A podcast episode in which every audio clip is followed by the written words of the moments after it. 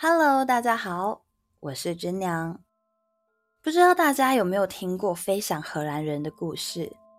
传说中，那是一艘永远无法返乡的幽灵船，注定要在海上漂泊。通常，幽灵船会在远距离被发现，整艘船散发着幽灵般的诡异光芒，并且都伴随着暴风雨。一旦风雨减弱，幽灵船便会消失的无影无踪。今天要带来的故事，就是在台湾与非常荷兰人不一样的幽灵船传说。据说，只要在重大火灾现场上空，都会有一艘古代样式的帆船，准备要载走火灾现场的亡魂。这艘幽灵船要载满一百零八人才会起航，而且。要有阴阳眼的人才能看得见这艘船，一般人就只能看见一团黑雾。民间信仰认为，这艘幽灵船是灵界来接火灾事故罹难者的。这个传说的起源在一九九五年二月，台中市一间知名的餐厅发生火灾，当时正好是晚餐时间，餐厅内也都是客满状态。在火灾刚开始的时候，是吧台掀起的火。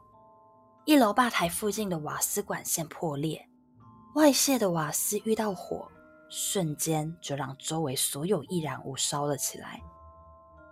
员工先用灭火器抢救无效，同时也没有疏散顾客。到大火迅速蔓延开之后，才报警，延误了整个抢救和逃生时机。餐厅的内部装潢也全都是消音棉之类的易燃性材料。火灾发生后迅速爆燃，然后出现了大量的浓烟。餐厅一二楼的逃生通道通通被封死，整间餐厅也被违建包围了起来，堵到只剩下一个出入口。而火灾正好就发生在唯一出入口旁边的吧台。所以起火后，出入口一片火海，所有顾客被大火和浓烟包围，让整个餐厅变成了一个烤炉。这是伤亡惨重最主要的原因。就连二楼用的都是强化玻璃落地窗，由于当时窗户急迫的知识不足，顾客不知道应该要朝四个角落去敲击，所以没办法顺利打破玻璃。在消防队员灭火期间，餐厅员工竟然还说二楼顾客都已经疏散。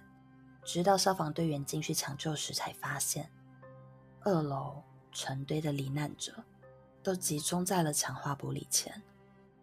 可能因为楼梯被大火隔绝，二楼顾客没办法从楼梯逃生，所以员工在混乱中没看到有人从二楼下来，却以为二楼都疏散了。光是在二楼窗前的罹难者就有三十七人。餐厅后面有个逃生梯，可以通往三楼办公室以及后方的屋顶停车场。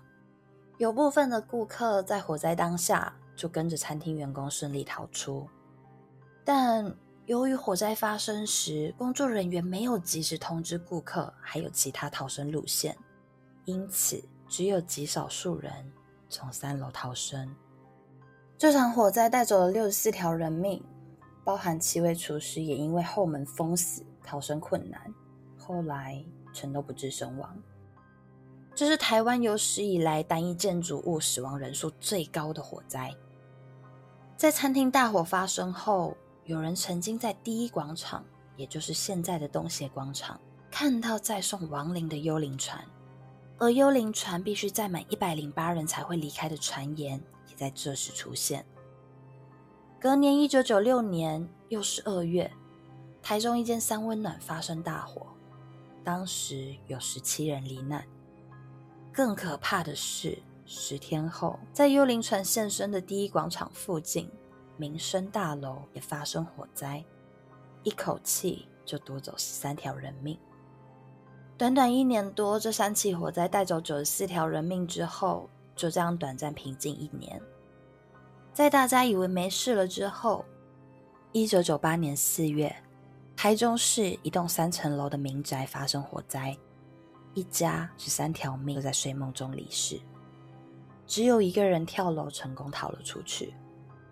以一九九五年二月的餐厅大火为起点，到一九九八年的民宅火灾，短短三年多，台中就发生了四起罹难超过十人的火灾，总共带走了一百零七条人命。令人毛骨悚然的是，这个人数跟当时幽灵船传说所提到的人数是那么的不谋而合。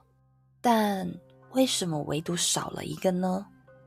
或许是为了要提醒所有人小心用火吧。虽然当时除了台中外，全台湾有很多地方也传出看到幽灵船，但在一九九五当年，不包含小型火灾，光是重大的火灾事故，罹难者就有一百一十五人。在当时，因为公安问题还没有受到重视，一年中因火灾而罹难的人数就超过两百。如果要全部牵扯幽灵船，那这幽灵船的航班是不是有点太多了？后来看到幽灵船的第一广场变成了有名的灵异地点，经常发生凶杀案。